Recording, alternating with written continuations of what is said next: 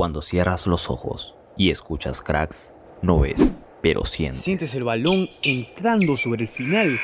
¡Tri, tri, triple! Sientes que, ojo, ojo, es roja. Pero ¿cómo que roja, árbitro?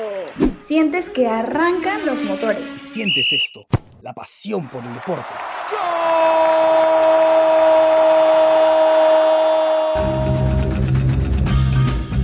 Cracks.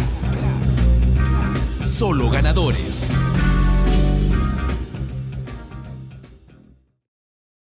¿Quién le pega? ¿Pizarro o Cruce? Pizarro. Pizarro se perfila. El peruano se perfila, disparo por abajo. ¡Gol! ¡Gol!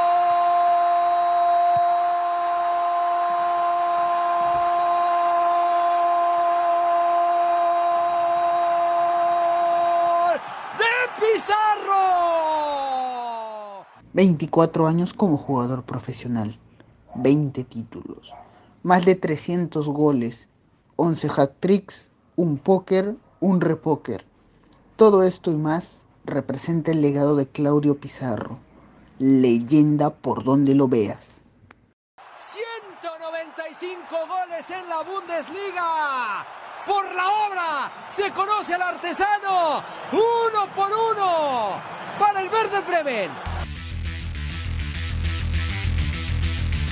Hola amigos de Cracks, ¿cómo están? Sean bienvenidos a una emisión más de su programa deportivo universitario favorito. Alberto Guillén en la conducción del episodio de esta semana de Cracks, solo ganadores.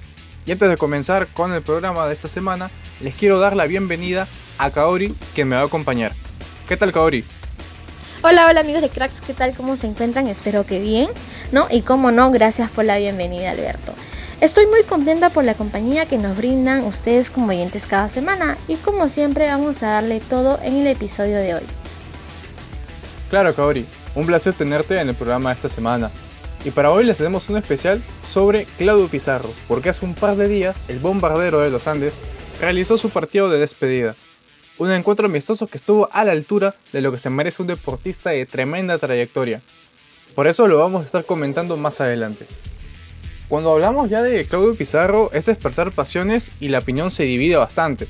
Tenemos a sus hinchas que lo defienden a capa y espada y por lo contrario también a los detractores que lo critican.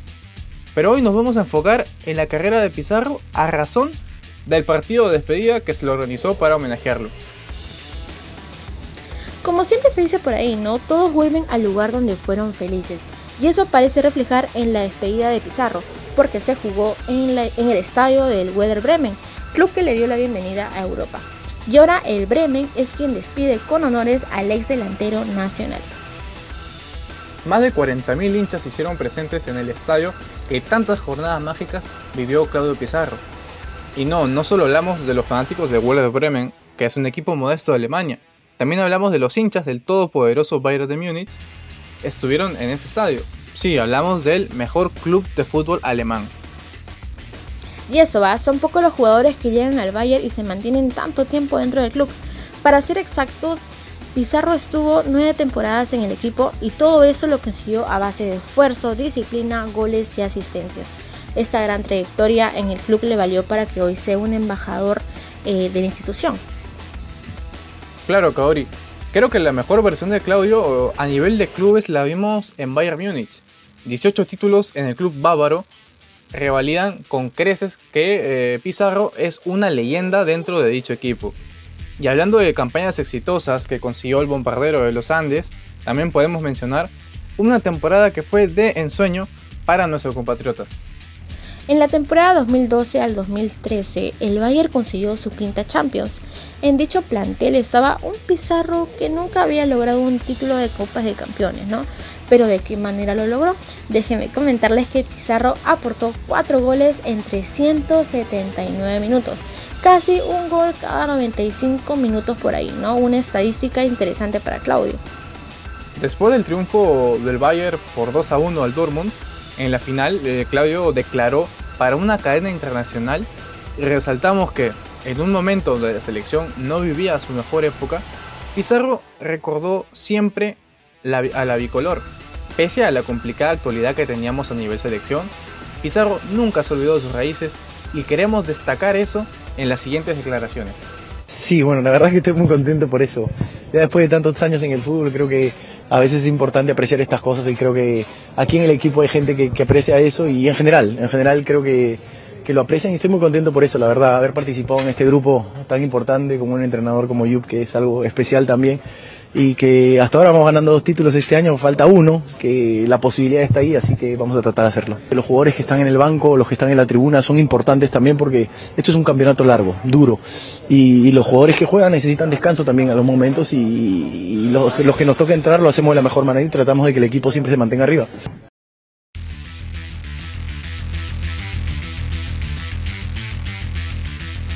Y obviamente al ser campeón de Europa, el Bayern clasificó al Mundial de Clubes del 2013, torneo que campeonó y con ello Pizarro sumó un título más a su, plantel. Pero dimensionemos este hecho, ¿no? Porque solo hay cinco peruanos que han salido campeones del trofeo más importante a nivel de clubes, en este caso al Mundial de Clubes. Pero Alberto, ¿nos puedes contar o comentar a los cinco peruanos que lograron alzarse con dicho título?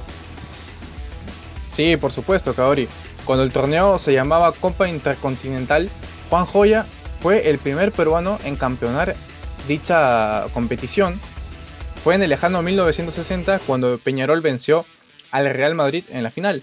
El segundo peruano fue José Pereda, que con Boca Juniors en el año 2000 logró el título a vencer al Real Madrid. Ya cuando ese torneo pasó a llamarse Mundial de Clubes, Martín Hidalgo se suma a la lista con el Inter de Porto Alegre, que en 2006 campeonó frente al Barcelona. Otro que campeonó fue Paolo Guerrero, que como muchos sabrán tocó la gloria en el Corinthians en el 2012, cuando derrotó 1-0 al Chelsea. Justamente el gol del título lo marcó nuestro delantero nacional. Sí, así es, Kaori. Y a la lista la cierra Pizarro por duplicado, ya que el exfutbolista logró saborear las mieles del éxito en dos ocasiones. Salió campeón de la Copa Intercontinental en el 2001 y se, se coronó en la edición 2013 del Mundial de Clubes. En ambas campañas fue jugador del Bayern de Múnich. Pero Claudio no solo regaló goles y títulos en el Bayern, ¿ah? un dato a tener en cuenta es que Pizarro estuvo presente en los dos títulos del, del Werder Bremen, ¿no? En la temporada 2008-2009 los Lagartos lograron el título de la Copa Alemana con Claudio Pizarro como delantero titular. Y después de conseguir dicho título lograron el pasaje a la final de la Supercopa de Alemania. En aquel torneo, el conjunto verde se logró adjudicar eh, su último título en la historia. Claro, último campeonato hasta la fecha. Y ya que estamos en el tema del Bremen, repasemos la narración del último hack-trick que marcó Pizarro, ¿no? Justamente con el equipo verde. En dicha jornada de ensueño, Claudio anotó 3 para el Weather, que ganó 1 a 4 en su visita al Bayer Leverkusen. A un receptor. Esta imagen a mí me queda muy clara. Uy, no. Cuidado, no la puedes perder ahí con Pizarro. No la puedes perder ahí con Pizarro. Pizarro, Pizarro. ¡Gol!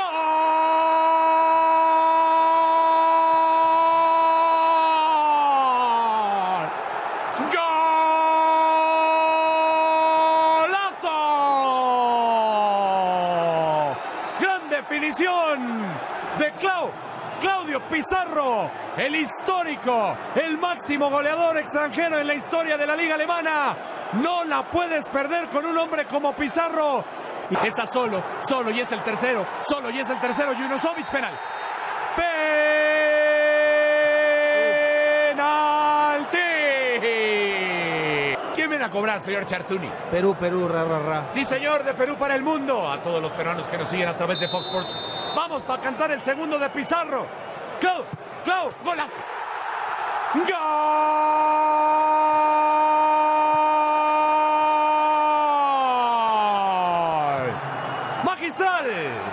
Ejecución del penal, engañando al arquero.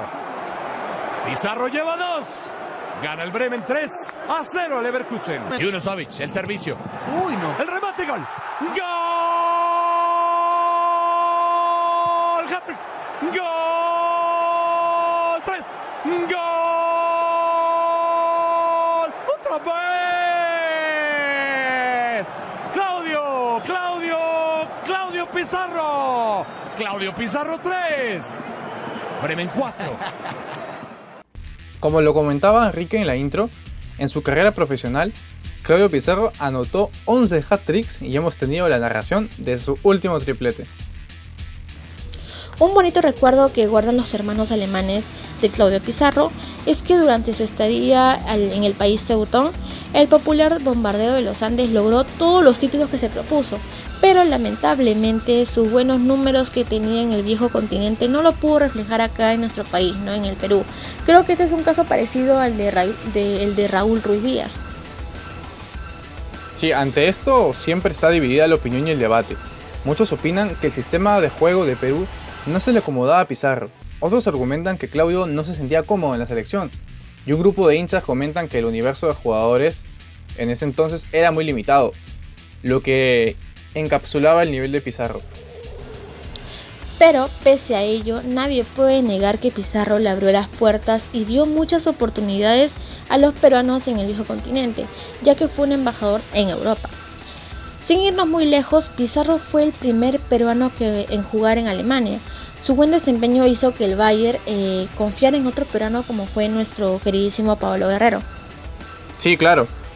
Más adelante otros clubes apostarían por más peruanos. Jefferson Farfán hizo historia en el Schalke 04. Algo Corso incluso llegó al Werder Bremen a probarse. Luis Advíncula tuvo acción en el Hoffenheim y Carlos Asco fue fichado en el 2015 por el Wolfsburgo. Así es, Alberto. Si un jugador peruano le va bien en un equipo, es claro que este pueda posar por más peruanos o le abra el mercado a más compatriotas. Y para muestra de ello podemos comentar el buen nivel que ha mostrado Miguel Araujo eh, en el Legmen de los Países Bajos. ¿no? Este equipo se ha convertido en un caserito por apostar por jugadores peruanos, como por ejemplo Sergio Peña, Jean-Pierre Reiner, Didier Latorre, Fernando Pacheco y González Sánchez han llegado a la escuadra en menos de 5 años. Pese a los altibajos que ha podido tener la carrera de Claudio Pizarro, nadie puede negar el enorme legado que deja. Lo comentábamos pese a no ser titular estuvo mucho tiempo en el Bayern Múnich por su disciplina. Y justamente por esto el mismísimo Pep Guardiola le ofreció un cargo de asistente. Sí, sí, me acuerdo que el entrenador español le tiró flores en una entrevista. Comentó que le hubiera gustado conocerlo cuando Pizarro tenía 24, 25, 26 años, ¿no? Y que el juego de Claudio le hacía recordar al de Karim Benzema. Y cerró su comentario agradeciendo a Claudio por la gran calidad de persona y jugador que fue cuando trabajó con él. ¿No? Es obviamente todo un honor para alguien que el mismo Pep Guardiola te dedique unas palabras como tales, ¿no? Claro, Kaori, como lo comentas, excepcional carrera que ha tenido Claudio. Y desde acá le dedicamos este especial en Cracks, solo ganadores por Radio UPN. Pero bueno, lamentablemente el tiempo del bloque 1 se acabó, pero no se preocupen que ya volvemos con una entrevista a dos integrantes de la selección de volei de la UPN y con el entrenador de dicho equipo, así que no se despegue que ya volvemos.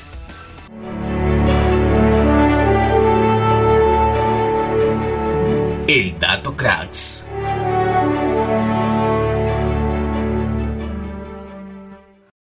A propósito de la despedida de Claudio Pizarro, ¿sabías que el Werder Bremen lanzó al mercado un café peruano con la imagen de Pizarro en su empaque?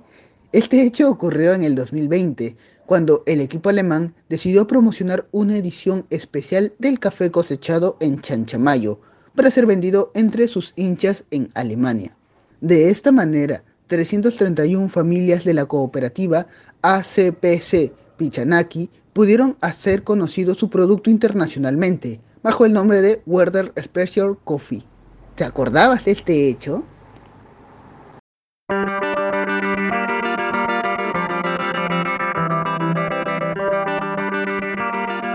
Gracias por su espera, queridos oyentes. Y como lo comentábamos en el bloque 1, para esta sección vamos a tener una entrevista con integrantes de la selección de volei. Tenemos como invitadas a las seleccionadas de volei Briana Fuentes y Evelyn Linares. Y también contaremos con la presencia del profesor de la selección de volei, Alfredo Lung. Adelante con la entrevista, vamos. Hola, hola cracks. Nos encontramos en la sede de Comas de la Universidad Privada del Norte, tenemos el agrado de contar con el profesor Alfredo Lung, quien nos va a responder gentilmente algunas preguntas. Profesor, ¿qué tal? ¿Cuánto tiempo lleva dirigiendo a la selección de vóley de la universidad? a la selección ya la tengo llevando desde el mes de abril, casi ya cuatro o cinco meses más o menos. Eh, ¿Qué ha sido lo más difícil en todo este tiempo siendo el entrenador de la selección de la universidad? Bueno, cuando comencé el reclutamiento de las deportistas fue un poco, ¿cómo te digo? No fue, no fue lo esencial, ¿no? Siempre se lanzó la, eh, se lanzó libremente la convocatoria para seleccionados, de las cuales este, se presentaron muchas niñas con habilidades pero dentro de la universidad sí tenemos una gran cantidad de deportistas de alta competencia. A raíz de eso hemos ido eligiendo una a una, no solamente por la, por la parte de deportistas calificadas, sino por la habilidad o la, la capacidad de cada una. Muy bien. Profesor, ¿cuál es el rol que toma la universidad en la formación de deportistas y en el impulso al deporte nacional de alta competencia? Bueno, en el caso de la UPN, su, la gran función que han tenido hasta el momento fue el apoyo por la parte, las becas, fue uno. Inmediatamente tengo, supongamos, tenido alumnas que han querido ingresar a la universidad y fue un ingreso inmediato de las cuales la universidad las ha apoyado tremendamente, no con la beca, sino con la parte administrativa, ¿no?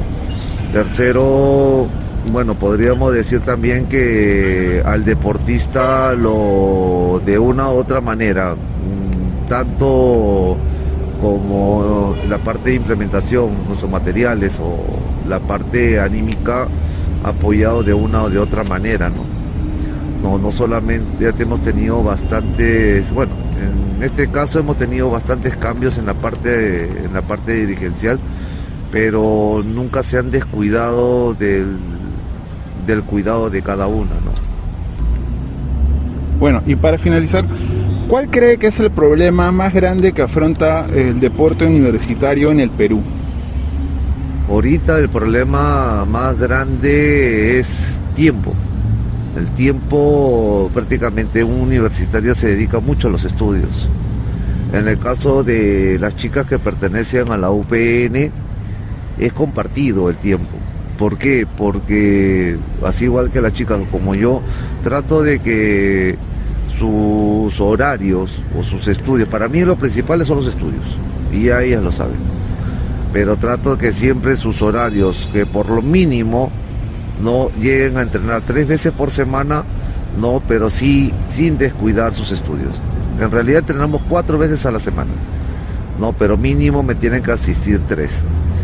Siempre va a haber eh, traspiés en el camino donde siempre va a cursarse con un curso, unas pruebas, algunas prácticas, un D1, ¿no? que ella siempre me informa pero prácticamente las chicas que yo tengo dentro de, de- las 15 o de las 20 que tengo, todas son ordenadas. Se ordenan, eh, hacen sus programaciones, ya están eligiendo qué horarios tomar para el siguiente ciclo. Es un proceso bien fuerte porque ellas se acoplan del deporte, de salir de algo fuerte a irse a los estudios. ¿no? Así que, bueno, por otro lado yo la felicito, ¿no? A ellas también por el gran esfuerzo que están haciendo para representar la universidad. Muchísimas gracias por su tiempo, profesor. Esta vez nos encontramos con Briana Fuentes y Evelyn Linares, dos seleccionadas de la Universidad Privada del Norte. ¿Cómo están, chicas? Eh, ¿Cómo es tener una carrera deportiva y estudiar una, en una universidad al mismo tiempo? Eh, es complicado porque es un tema de organizarse, ya que tienes que estar entrenando y a la vez estudiando. Eh, es, es difícil, pero no imposible. No imposible. Gracias. En tu caso, Evelyn, Bueno, buenos días ante todo, ¿no? Eh, es difícil, pero no imposible, ¿no? Porque hay que dividir nu- nuestro horario de entrenamiento con nuestro horario de estudio, pero sí, sí lo hacemos. y bueno, siguiendo contigo, ¿cuál es eh, tu trayectoria en el vóley? Ah, la trayectoria que yo tengo. No quiero sonar muy, muy fantasiosa, ¿no? A ver, he sido ex seleccionada nacional, eh, jugadora del Club Géminis y ahora jugadora de la universidad. En mi caso, pues yo he jugado más o menos como unos 8 años en Círculo, en la Liga Nacional, y ahora estoy perteneciendo acá a la universidad, mis últimos ciclos. Perfecto. Eh, chicas, ¿cuántas horas entrenan al día? Eh, por lo menos de 2 horas y media, 3 horas, lo máximo. ¿En qué sentido les brinda ayuda a la universidad?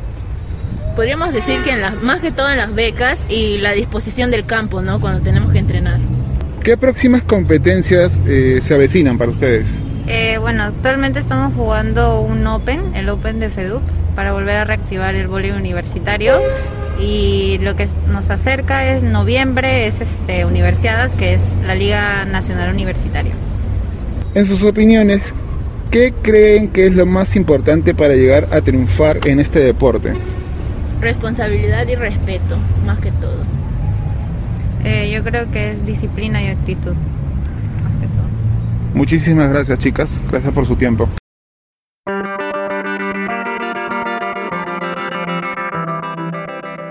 Muchas gracias Luis por la entrevista, gracias también chicas por su tiempo para este conversatorio y también agradecemos al entrenador por su predisposición y sus ganas de apoyar al deporte universitario.